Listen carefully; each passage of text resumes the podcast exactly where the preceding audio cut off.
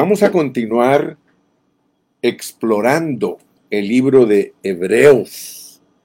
Quiero decirles, hermano, Hebreos es para cruzadores de río.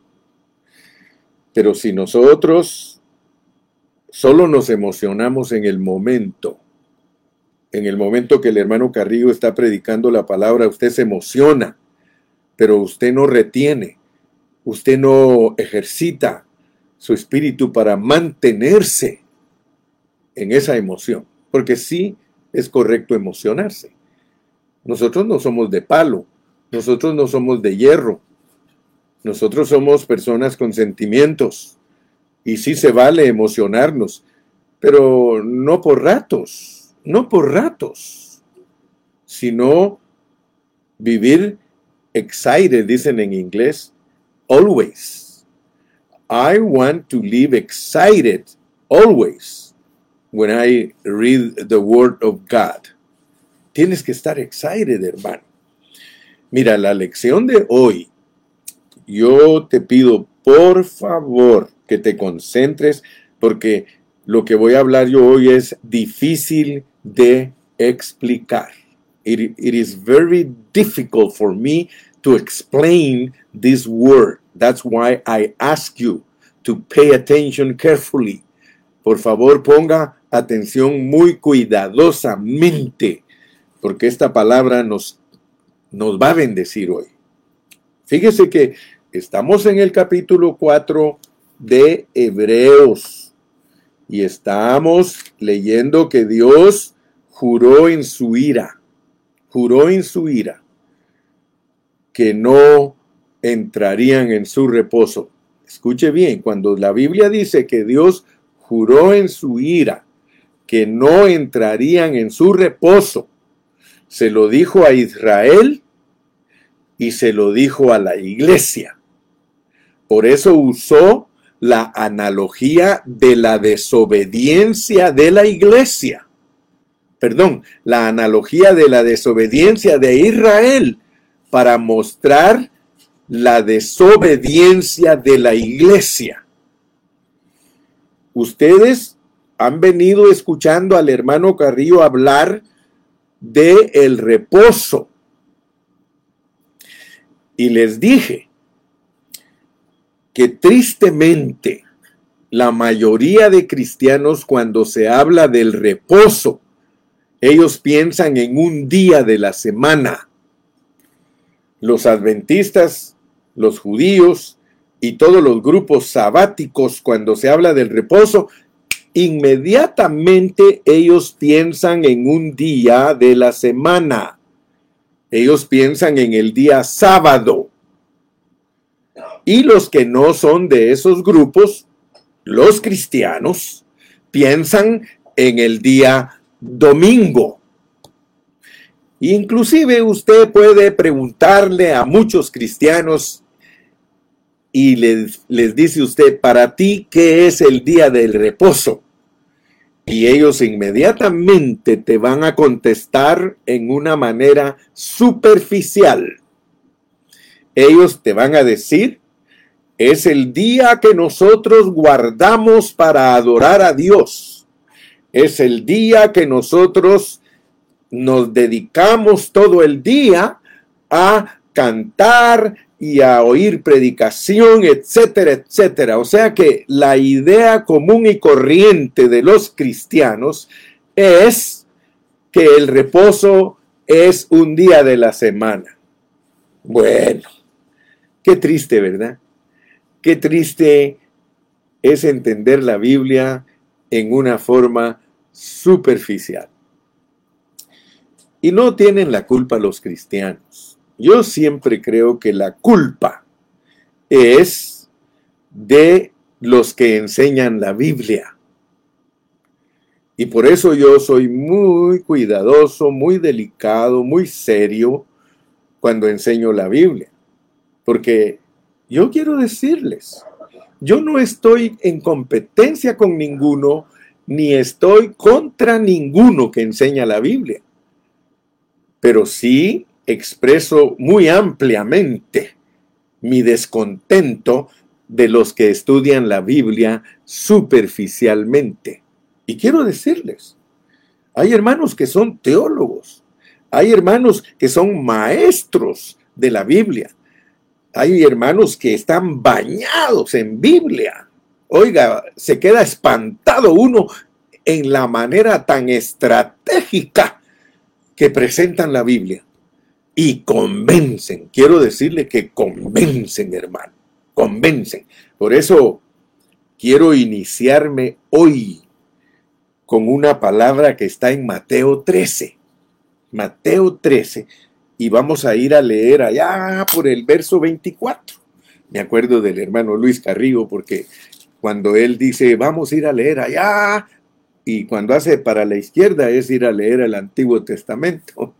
Y cuando dice, y vamos a ir a leer allá, está hablando del Nuevo Testamento, pero el hermano Luis Carrillo se las pone fácil. Él dice, vamos a tal lugar donde está escrito. Y gloria a Dios, hermano, porque antes así era. Antes eh, decían los profetas, porque en cierto lugar está escrito, porque no habían capítulos ni habían versículos.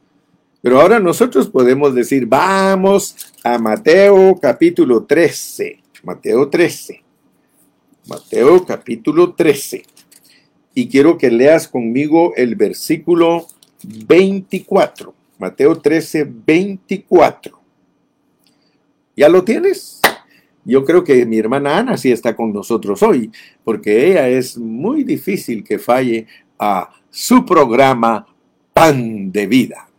Mire pues, Mateo 13, 24 dice, les refirió otra parábola. Bueno, ya Jorgito se puso pilas, porque cuando no está la hermana Ana está Jorgito y cuando está la hermana Ana no está Jorgito. No, ahí a veces están los dos, así que no importa que se repitan los versículos y que dos hermanos los pongan. Les refirió otra parábola, diciendo, el reino de los cielos es semejante a un hombre que sembró buena semilla en su campo. Leamos el 25. Pero mientras dormían los hombres, yo quiero que ustedes pongan atención a esta enseñanza, porque esta enseñanza de hoy nos va a dar mucha sabiduría y mucha revelación de Dios. Pero mientras dormían los hombres, ¿Usted sabe lo que es dormirse en la Biblia? Dormirse. Ay, qué lindo. Gracias a Dios, hermana Ana, que ahí está usted también. Dios me la bendiga. No importa que estén los dos versículos. Entre más hermanos hayan poniendo versículos, más, más texteamos y más le gusta el Facebook. Y pone los comentarios que ellos ven que son importantes. Dice, pero mientras dormían los hombres, si nosotros no tenemos entendimiento respecto a el reino de los cielos, les refirió otra parábola diciendo el reino de los cielos. Y todos ya sabemos que el reino de los cielos es la iglesia. El reino de los cielos es la iglesia. Porque el reino de los cielos es una persona. El reino de los cielos es Cristo. Y si Cristo es la iglesia, porque ya lo entendimos. Entonces, el Señor nos está diciendo que el reino de los cielos es semejante a un hombre que sembró semilla buena. No en la iglesia, no en la iglesia. Mire pues, porque muchos se confunden, hermanos. Dice que la sembró en su campo. La sembró en su campo. Dios no sembró la semilla en la iglesia, hermano. ay, ay, ay, y dijo la hermana Alba. Sembró las buenas semillas en su campo. Si usted sigue leyendo y llega a entender la interpretación de la parábola, porque aquí mismo Cristo se las interpreta. Y vaya conmigo al versículo 38, y le dice lo que es el campo. Mira, el campo es qué? El campo es el mundo. El campo es el mundo. ¿En dónde sembró Dios la buena semilla? Y fíjese que nos quiere hablar del reino de los cielos.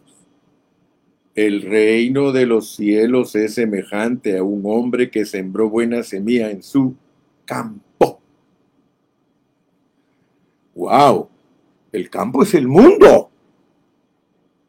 El campo es el mundo. La buena semilla son los hijos de... ¡Ah! ¿En dónde sembró el Señor la buena semilla? En el mundo. ¿En dónde nos puso a nosotros? Si la buena semilla son los hijos de la iglesia, los hijos del reino. A mí se me hace que así como tú piensas que el día de reposo es un día de la semana, se me hace que tú piensas también que la cizaña está dentro de la iglesia y el trigo. No, quítate todos esos pensamientos que vienen del diablo. Y no vayas a creer que soy un pastor legalista o un predicador legalista. En algunas cosas sí soy legalista, pero no en todo les refirió otra parábola diciendo, el reino de los cielos es semejante a un hombre que sembró buena semilla en su campo, pero mientras dormían los hombres, te dije que qué significa dormirse, significa que los hombres aquí representan a los apóstoles, representan a los predicadores, a los predicadores. Vino su enemigo y sembró cizaña entre el trigo y se fue.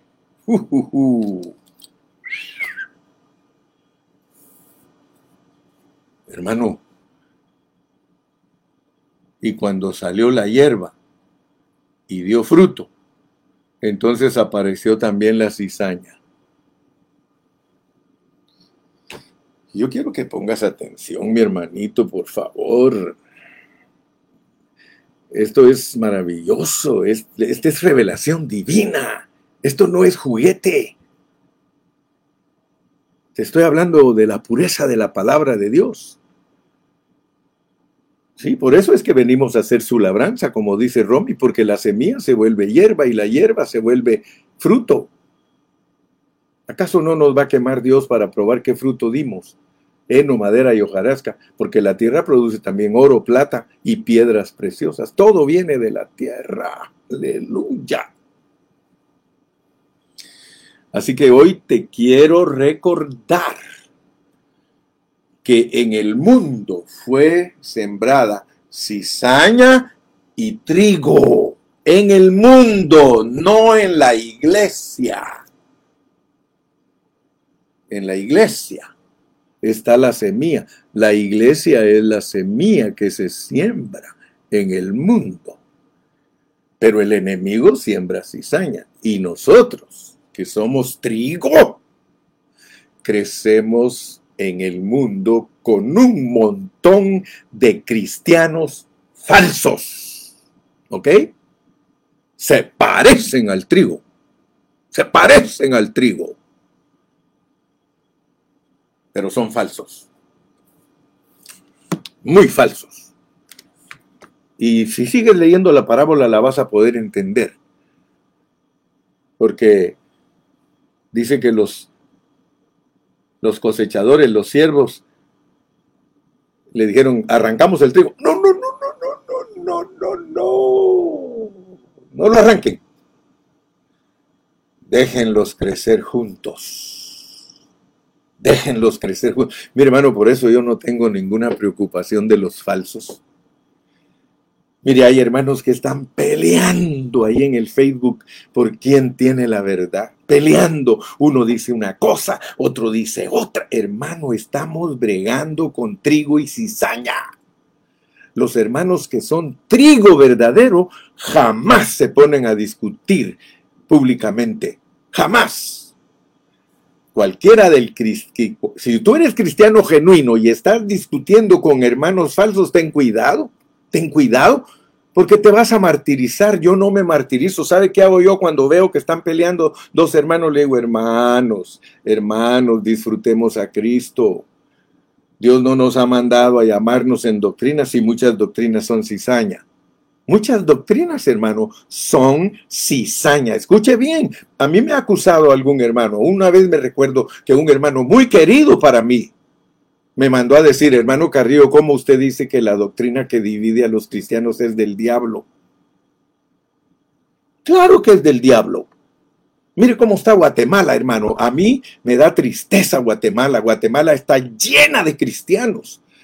Pero a los hermanos indígenas se les han metido unos predicadores que los tienen a ellos peleando uno contra el otro, hermano. Créame que eso da vergüenza, créame que eso da pena. ¿Cómo es posible que el trigo se va a poner a pelear con la cizaña si Dios mismo no la corta? Déjalos. Mira, hay cristianos que tan fácil que los convencen. Hay hermanos ahí que salen predicando contra el diezmo. ¿Por qué no predican la verdad de Cristo? No que se ponen a enseñar doctrinas diciendo que el diezmo es del Antiguo Testamento, que, que, los pastores son ladrones, que los pastores aquí, que los pastores allá. Hermano, ¿a dónde vamos a ir a parar si nosotros estamos peleando contra la cizaña? Solo la cizaña puede estar en contra del trigo. ¿Y cómo lo hace? Con una apariencia de trigo. Sí, soy cristiano, soy celoso de la palabra. A mí ningún pastor me, me, evangelizó. Yo soy un siervo de Dios genuino. Yo nací por el llamado del Espíritu Santo. Basura. Basura. Porque Dios llama a la gente cristiana genuina a través de la iglesia. Y si alguien se convierte en su casa y no busca el cuerpo de Cristo, mentira que es un cristiano genuino, es una cizaña, pura cizaña, porque nosotros crecemos juntos con la cizaña. Y no estoy enojado, ¿eh? No estoy enojado. Estamos en Hebreos, hermano, y me cuesta explicarlo porque Hebreos es una invitación a cruzar el río.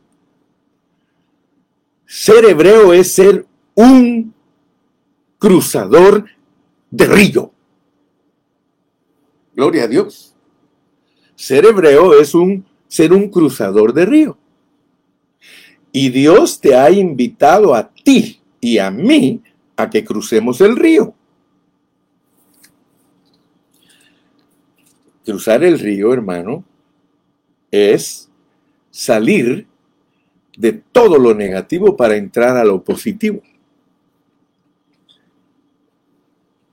Dios juró en su ira y eso nos debe de conmover y entristecer. Él juró en, en su ira que su pueblo no entraría al reposo. Se lo juró a Israel y se lo jura a la iglesia. Pero a la iglesia le dice, entre tanto que se dice hoy, dice, no endurezcáis vuestros corazones. Oh Señor Jesús, ayúdame porque lo que tengo que decir hoy es profundo. Ayúdame, Señor. Ore ahí donde está usted por mí, para que esta lengua sea suelta, que sea la lengua del escribiente muy ligero para que yo pueda declarar la verdad ante los hermanos que nos están escuchando. Gloria a Cristo. Aleluya, Señor Jesús. Juró en su ira, no entrarán en mi reposo. Por eso quiero concentrarme hoy en las tres fases del reposo. Las tres fases del reposo. Primero tenemos que entender lo que es el reposo, hermano. Pero cuando ya entendimos lo que es el reposo, tenemos que hablar de sus fases. Y por eso les dije que hay tres fases. Nunca olvides que hay tres fases en el reposo de Dios. Porque el reposo de Dios es el reposo de los hombres. El reposo de Dios es el reposo de los hombres. Cuando Dios reposa, todos los hombres están reposando. Y cuando los hombres estamos reposando, Dios está reposando. El deseo de Dios, de acuerdo a la pureza del mensaje de Hebreos. Claro que Hebreos tiene una multitud de pensamientos. Y por eso es un laberinto para nosotros. No podemos entrarle fácilmente. Pero sí podemos ir entendiendo al estar extrayendo las joyitas, al estar explorando la palabra del Señor. El descanso de Dios tiene tres fases. Y yo las escribí, hermano, porque cuando yo voy a predicar algo, yo ya lo soñé. A mí Dios me habla mucho por sueños, mucho, mucho, mucho. Me revela su palabra por sueños. Esto que te voy a compartir, me lo reveló en sueños, es decir, me lo ordenó, me dijo, pon esto y esto y esto. Y mira lo que Dios me dijo que hiciera. Vas a escribir descanso o reposo, siembra y cosecha. Fíjate, pues, vas a poner descanso, siembra y cosecha. A esos que les gusta tomar notas, tomen nota. Descanso, siembra y cosecha. Pónganlo en una hoja vacía para que pongan descanso, en letras grandes, siembra en letras grandes y cosecha en letras grandes y vamos a escribir abajo de ello. Amén. Por eso empecé leyendo de la cizaña y el trigo porque el descanso tiene que ver con la siembra y con la cosecha. Así es como está en la Biblia. Y quisiera reforzar Mateo 13 para que tú veas que tanto en el Antiguo Testamento como en el Nuevo Testamento es el mismo mensaje. Quiero reforzarlo. Vayamos a Oseas 8.7. Oseas 8.7 es la explicación de Mateo 13, 24 y 25, etcétera, etcétera. Y Mateo 13, 24 en adelante es la explicación de Oseas. Si nos pueden poner Oseas 8.7, por favor mi secretaria y mi secretario, pónganlo los dos para que vean que tenemos muchos secretarios. Oseas 8, 7. Y voy a respirar porque estoy excited y hay mucho calor hoy.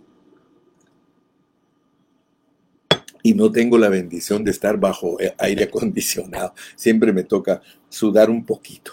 Apenas tengo un mi aparatito ahí que echa un poquito de aire, pero estoy contento porque sembraron viento y torbellino segarán. No tendrán mies, ni su espiga hará harina, y si la hicieren, extraños la comerán. Vamos a ver, vamos a leer el, el, el 8.6, me parece que está también incluido en esto. 8.6, Oseas 8.6 es que está tan lindo esto, hermano, que tenemos que aprenderlo en una forma muy práctica y muy preciosa. Oseas 8. Sí. Oseas 8 y versículo 7. Sí. Está porque sembraron viento y torbellino, no tendrán semilla, ni su espiga hará harina, y si la hiciere, extraños la comerán. Pero hay otro versículo aquí en este capítulo, mis amados hermanos, que se me está escapando porque dice que sembraron trigo y les nacieron abrojos. Si me lo, si me lo ponen por ahí, eh, sembraron trigo y les nacieron espinas. Oiga bien, sembraron trigo y les nacieron espinas. En el Nuevo Testamento dice que sembraron trigo en el campo pero aparte de sembrar trigo, sembraron también cizaña, el enemigo. Pero Oseas nos dice que se sembró trigo y yo, sé que aquí está, pero no sé en, dónde está. se me escapó. Sí, dice que sembraron, eh, sembraron trigo. Lo, lo voy a, lo voy a poner aquí, hermano.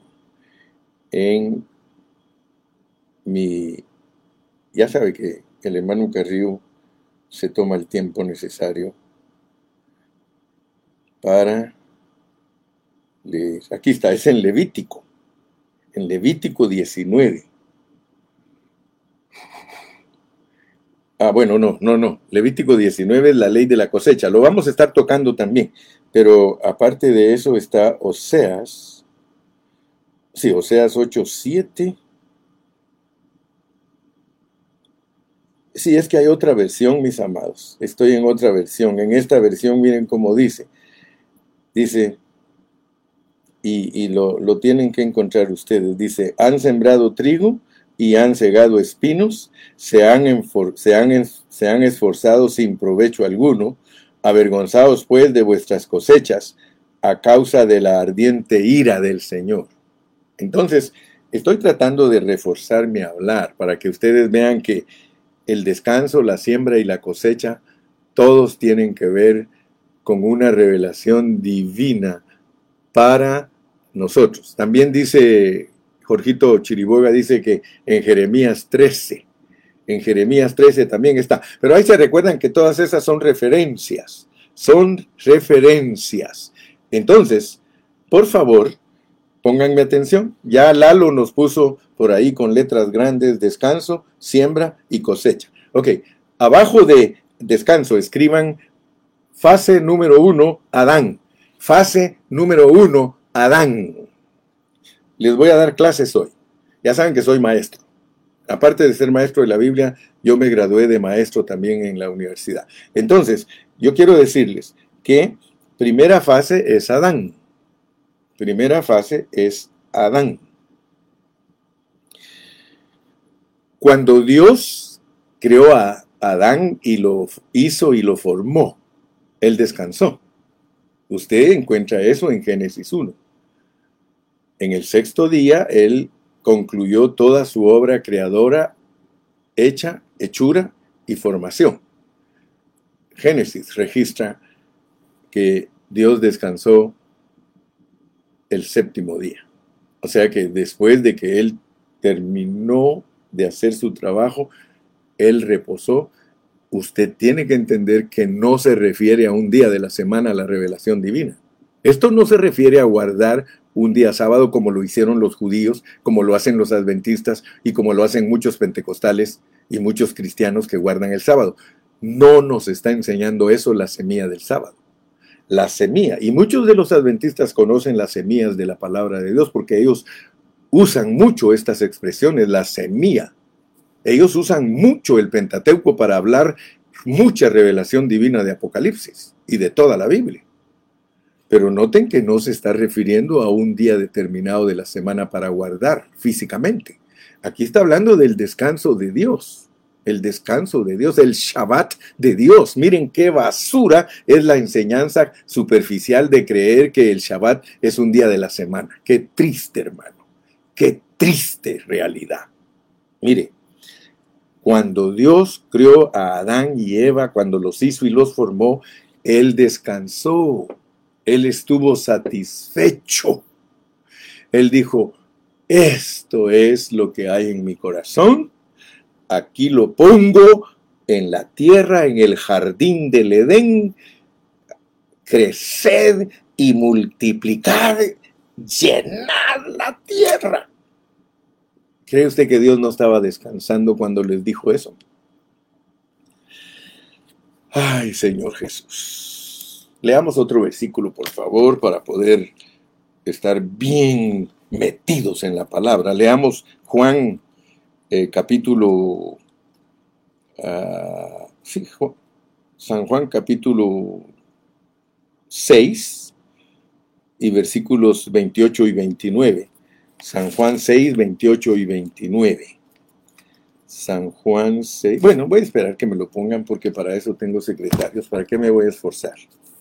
Así que ustedes aguántenme ahí, por favor. Aguántenme ahí, porque aquí estamos estudiando.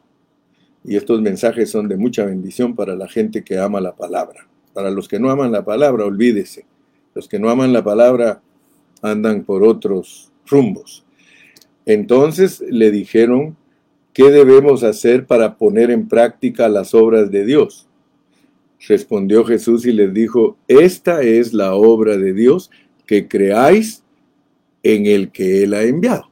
Pasémonos ahora al versículo 38. 38.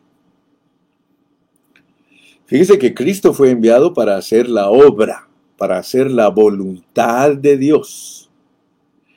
Y ahora en el versículo 38 vamos a encontrar algo bien sorprendente. Versículo 38, algo sorprendente. Mientras nos ponen los textos, cantemos, alabaré, alabaré, alabaré, alabaré, yo alabaré a mi Señor, ok. Porque he descendido del cielo no para hacer mi voluntad, sino la voluntad del que me envió. Bueno, entonces entendamos que el Señor Jesucristo vino a esta tierra para hacer la voluntad del Padre. Ahora veamos cuál es la voluntad del Padre después que creó a Adán. Vamos a leer también en San Juan 5.17. San Juan 5.17. Recuérdense que vamos a cantar mientras ponen los textos. Alabaré, alabaré, alabaré, alabaré, yo alabaré a mi Señor, alabaré, alabaré. Aquí está, porque he descendido del cielo no para hacer mi voluntad, sino la voluntad del que me envió. 5.17. Jesús les respondió, mi Padre hasta ahora trabaja y yo trabajo. Fíjese que cuando Cristo le declaró eso a los fariseos, se los declaró porque ellos estaban equivocados en la escritura. ¿Cuál era la equivocación de los fariseos? Guardar un día de la semana. Esa era la equivocación. Por Dios santo, dijo una persona.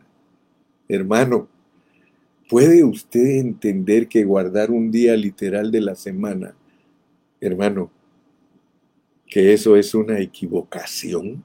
Claro. Si Dios sigue trabajando y Cristo sigue trabajando. Dios no toma de descanso el día sábado de la semana ni el día domingo, Él no descansa. Él descansa cuando hay quien lo exprese. Cuando alguien vive su vida, Él dice, estoy en mi Shabbat, estoy en mi Shabbat, estoy en mi Shabbat, estoy en mi sábado. Así dice Dios.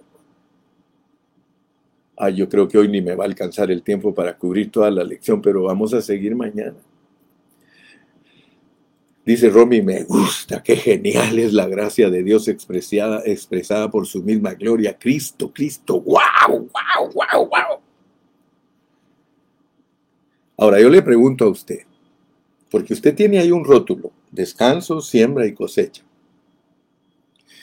Cuando Dios descansa, su primera fase fue crear a Adán y a Eva y él descansó. Él reposó. No es guardar un día de la semana, no. Es que Dios descansa. Lo que Dios nos quiere enseñar es lo que es verdaderamente el reposo. Por eso estamos estudiando hebreos, porque imagínese usted para qué usan hebreos los adventistas para decir que el que no guarda el sábado, que, Dios, que no, agrada a Dios. Fíjese, hermano, cómo puede el evangelio torcerse. Solo dése cuenta, es fácil torcer el evangelio, es fácil que, mire, cuando, le, cuando los hombres se duermen, cuando nosotros nos dormimos, cuando nosotros nos morimos y tenemos buena enseñanza, siempre viene el diablo y la quita. Esa es una es un patrón que se repite a través de toda la historia. Hombres santos predicaron la pureza de la palabra de Dios. Pasó un tiempo, ellos se murieron, se durmieron. El, enemigo viene y siembra cizaña. Siempre se roba la revelación divina. Así que la revelación divina dura solo poco tiempo. Aprovechala. Estamos en el tiempo de la siembra. ¿Por qué te digo que estamos en el tiempo de la siembra? Abajo de la siembra pon trabajo y abajo del trabajo pon desobediencia. Siempre que el hombre desobedece porque Adán cayó, Dios tiene que trabajar. Dios tiene que trabajar. Dios tuvo que trabajar con todos los descendientes de Abraham, hermano. Y eso se llama siembra. Él siempre estuvo sembrando, sembrando, sembrando, sembrando, sembrando, sembrando, sembrando. Thank you, Rebecca. Rebecca dice, beautiful teaching, well explained, glory to God, blessings. Thank you, Sister Rebecca. The daughter of my good, my good friend Gabri Gabrielito. I always remember Gabrielito. Ella es hermana de Maggie, que se reúne con nosotros. Thank you for your compliment. Gracias. Estamos aquí para bendecir al pueblo de Dios. Entonces, abajo de la siembra vas a poner trabajo porque hay desobediencia. Los descendientes de Abraham fallaron. Perdón, los descendientes de Adán fallaron. Fallaron, ya Dios no reposó. Le intervinieron a Dios su reposo. Él tuvo que volver a trabajar. Y trabajó, recuérdese Génesis todo Génesis le, registra a usted cómo trabajó Dios y trabajó y trabajó y trabajó, pero puso a alguien a sembrar, puso a Noé, pregonero de justicia. Dios sembró, ah, yo sembré, Apolo regó, pero el crecimiento lo da Dios. Yo sembré, Apolo regó, pero el crecimiento lo da Dios. Entonces, ¿qué hizo Dios, hermano? Nuestro buen Dios, nuestro Padre Celestial tan lindo, se puso a trabajar otra vez. El hombre no lo deja reposar. El hombre no deja que Dios descanse. El hombre se pervierte, hermano. Pero quiero decirte que tuvo cosecha esa siembra. Esa siembra finaliza con el diluvio, con el juicio de Dios. Pero Dios produjo ocho hombres, con uno a la cabeza que se llamaba descanso. ¿Sí o no? ¿No se llamaba Noé descanso? ¿Reposo? ¡Uh! ¿Te das cuenta que Dios descansa, Dios trabaja, Dios cosecha. Siempre cosecha descanso. Dios cosechó a Noé y a sus hijos, pero sembró por 120 años. Es lo que calculan algunos, por lo que dice ahí que 120 años.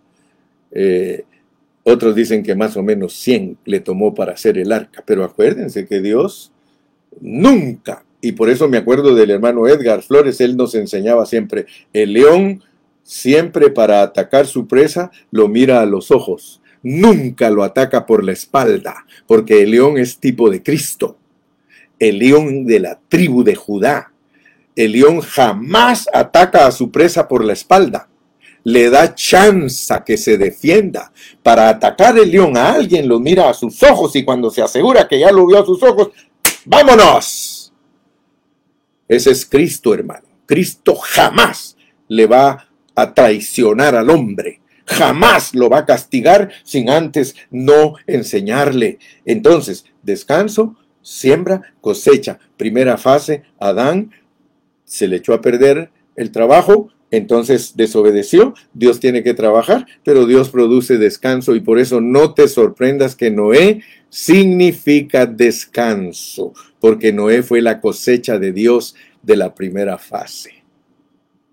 Yo soy la vid y mi padre labrador. Vosotros pámpanos, dice el Señor. I'm excited. Mire, yo soy cristiano desde que tenía cinco años y todos esos coros los aprendí desde que tenía cinco años. Yo sembré, Apolo regó, pero el crecimiento lo da Dios. Yo soy la vid y mi padre labrador. Aleluya. Muy bien, entonces, en la primera fase, nosotros tenemos que entender que hubo cosecha. Y eso nos preparó para la segunda fase, porque Noé, Noé comenzó, comenzó las naciones. Noé era una buena semilla. Adán era una buena semilla. Se corrompió, pero hubo cosecha de buena semilla. Porque Dios restauró en Noé la buena semilla de Adán.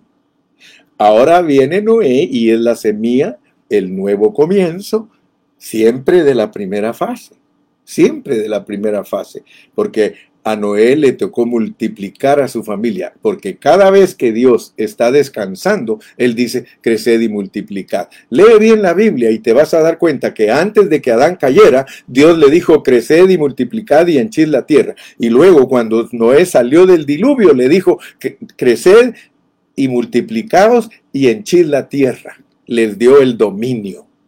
Y entonces tenemos que darnos cuenta que con la multiplicación de Noé vinieron a la existencia las naciones y Dios tuvo que volver a trabajar. Con Noé descansó, pero con las naciones otra vez Dios tiene que trabajar.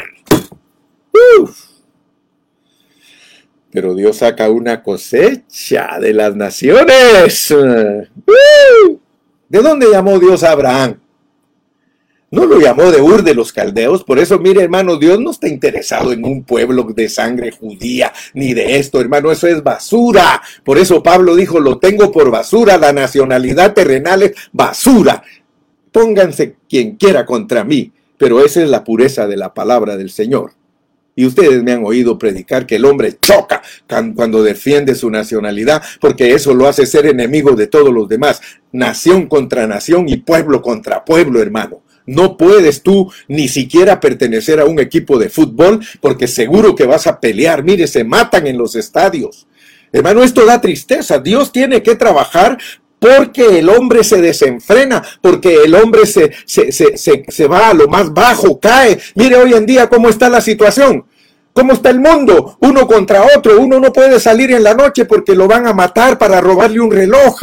¿Cómo está el mundo, hermano? Pero eso no es nada. ¿Cómo están los cristianos?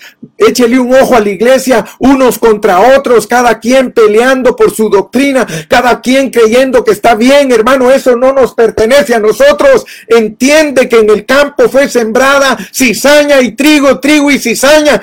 ¿Qué me importa a mí la cizaña? No la tengo que cortar. No tengo por qué pelear porque un pastor es ladrón. No tengo por qué pelear porque un pastor es inmoral. No tengo a mí que me importa. Yo lo que hago es orar por ellos. Porque si no intercedemos por el mundo, tampoco estorbemos. Dios nos ha mandado a interceder, gloria a Dios, a que oremos los unos por los otros, no a estar peleando. Qué tristeza da, hermano, al abrir el Facebook, al abrir el YouTube pastores contra pastores, tirándose duro, quejándose los unos de los otros. Hermano, eso es lo que hace que Dios trabaje, eso hace que Dios no descanse.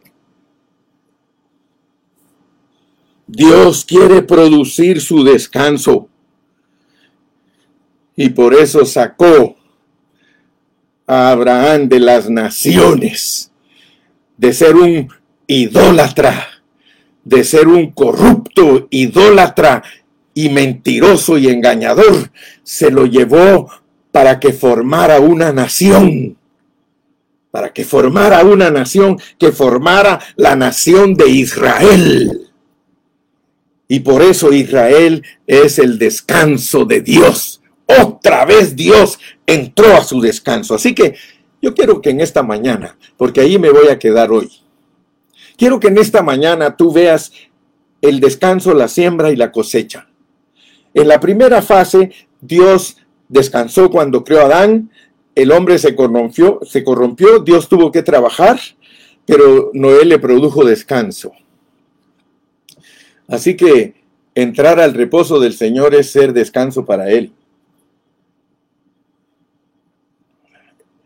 Entrar al descanso de Dios es que tú seas y tú sabes que hoy día la iglesia es el descanso del Señor. Y mañana te voy a explicar porque tienes que entender en qué fase está la iglesia. Porque todo va por fases y por tiempos. Todo va sincronizado. Dios no tiene prisa para cosechar. Dios no tiene prisa para cosechar. Quiero terminar contigo hoy en Santiago 5, Santiago 5, 7 y 8. Mañana seguimos la segunda fase, así que aguántate, porque tienes que aguantarme. Mira lo que dice Santiago, capítulo 5, versículos 7. 7 y 8. Aleluya.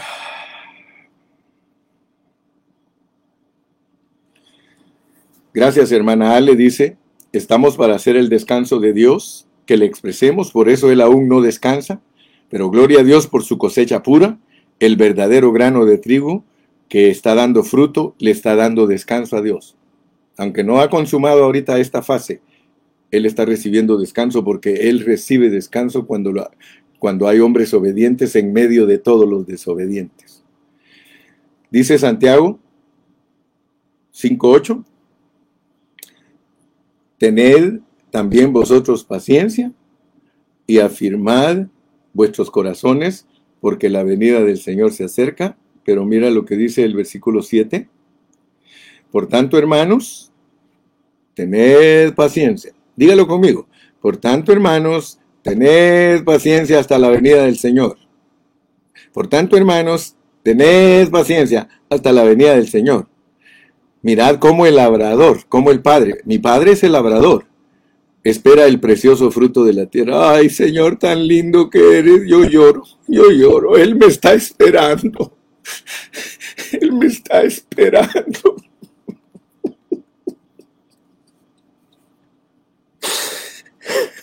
Hermano, Él está esperando que tú seas el precioso fruto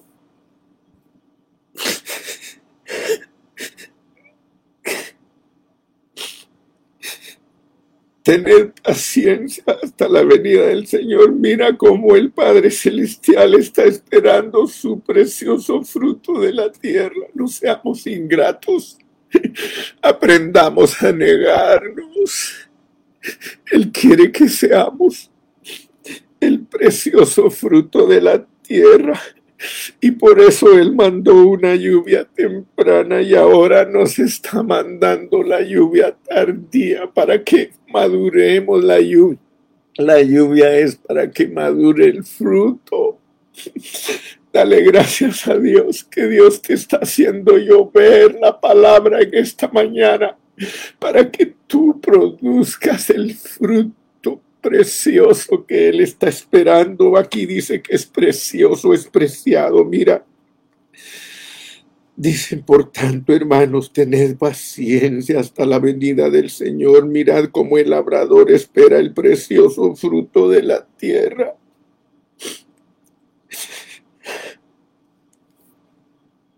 Tened también vosotros paciencia y afirmad vuestros corazones porque la venida del Señor se acerca. Dice la Biblia, lloren los sacerdotes. Lloren los sacerdotes delante del Señor.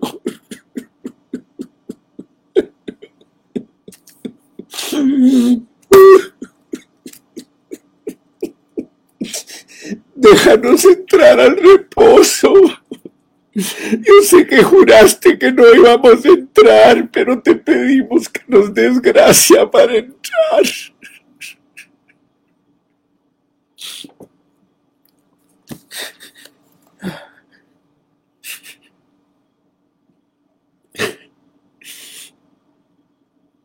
Dios te bendiga, hermano. Sigue orando.